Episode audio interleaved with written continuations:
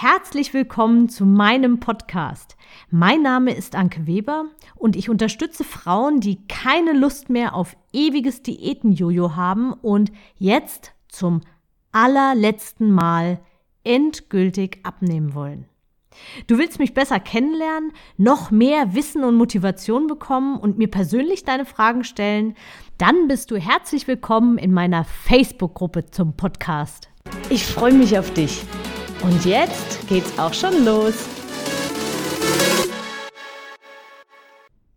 Hallo und ein ganz herzliches Willkommen zu meiner heutigen Podcast-Episode. Heute möchte ich mal der Frage nachgehen, warum möchtest du eigentlich zum letzten Mal abnehmen? Und was macht eigentlich das letzte Mal aus? Was genau unterscheidet eigentlich das letzte Mal abnehmen von all den anderen Malen? Und wie du es von mir gewohnt bist, starte ich auch sofort los. Was ist es eigentlich, was dich antreibt? Du brauchst, wie ich es ja schon in vielen Episoden gesagt habe, ein ganz starkes Warum.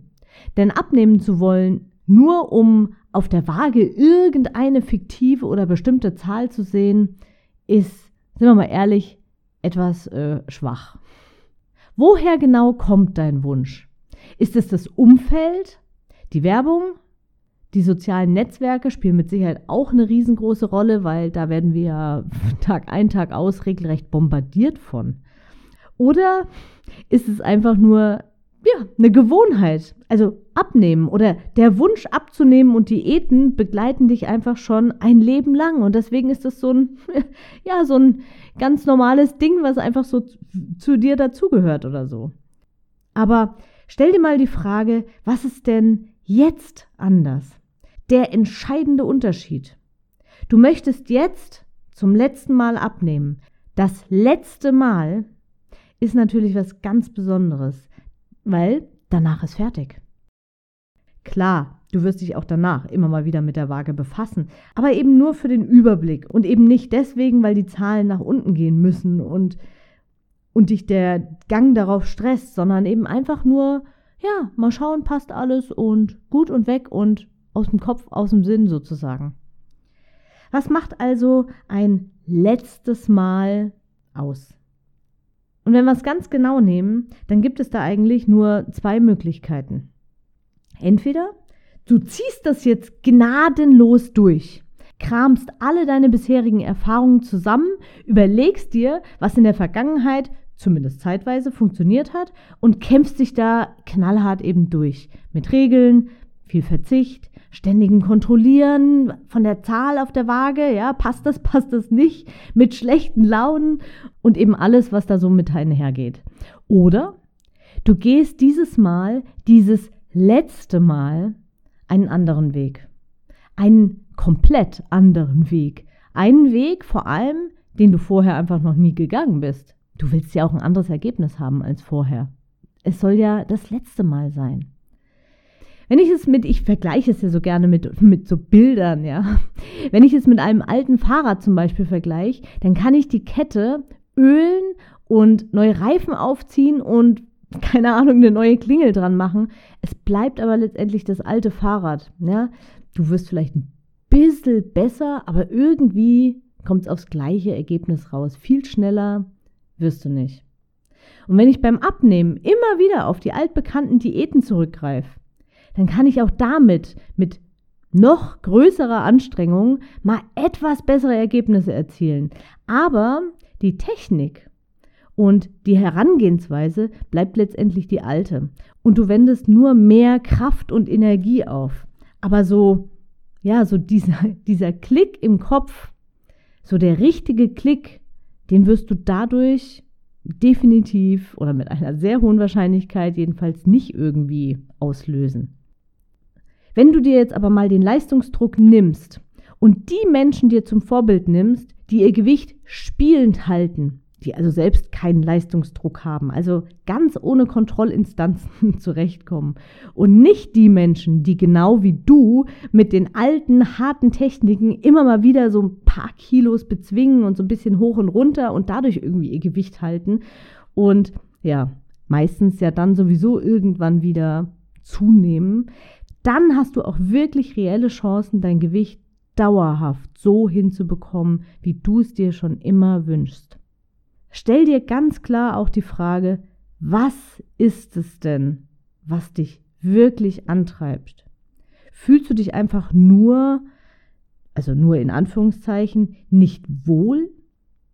Ist es das Spiegelbild? Redest du dir vielleicht auch einfach nur ein, dass es für dich aus irgendeinem Grund besonders schwer ist? Oder abnehmen vielleicht auch einfach grundsätzlich schwer sein muss? Auch dem begegne ich immer wieder in meinen Coachings. Immer wieder, ja, aber abnehmen ist halt blöd und ich müsste mal und ich muss dieses Muss. Nein, du darfst und du willst. Du hast doch ein Ziel, Mensch. Hast du dir mal wirklich ganz wirklich ernsthaft die Frage gestellt, was passiert mit deinem Körper und deiner Gesundheit vor allem, wenn dein Gewicht so bleibt wie aktuell und mit dem steigenden Alter natürlich sukzessive immer mehr wird. In Deutschland erkranken etwa 1600 Menschen jeden Tag neu an Diabetes. Und 95 Prozent davon haben Diabetes Typ 2. Und das ist ein Diabetestyp, der zu fast 100 Prozent selbst gemacht bzw. selbst ausgelöst wurde. Und das Fiese daran ist, es ist ein schleichender Prozess. 90 Prozent, ja, ich höre gleich auf mit den ganzen Zahlen, 90 Prozent aller Diabetes Typ 2 Erkrankten sind übergewichtig. Und ab einem BMI von 30, und das ist relativ schnell relativ schnell erreicht. Rechne mal deinen BMI aus, falls du, falls du das noch nicht gemacht hast und da keinen Überblick hast. Gibt es ganz viele BMI-Rechner im Internet.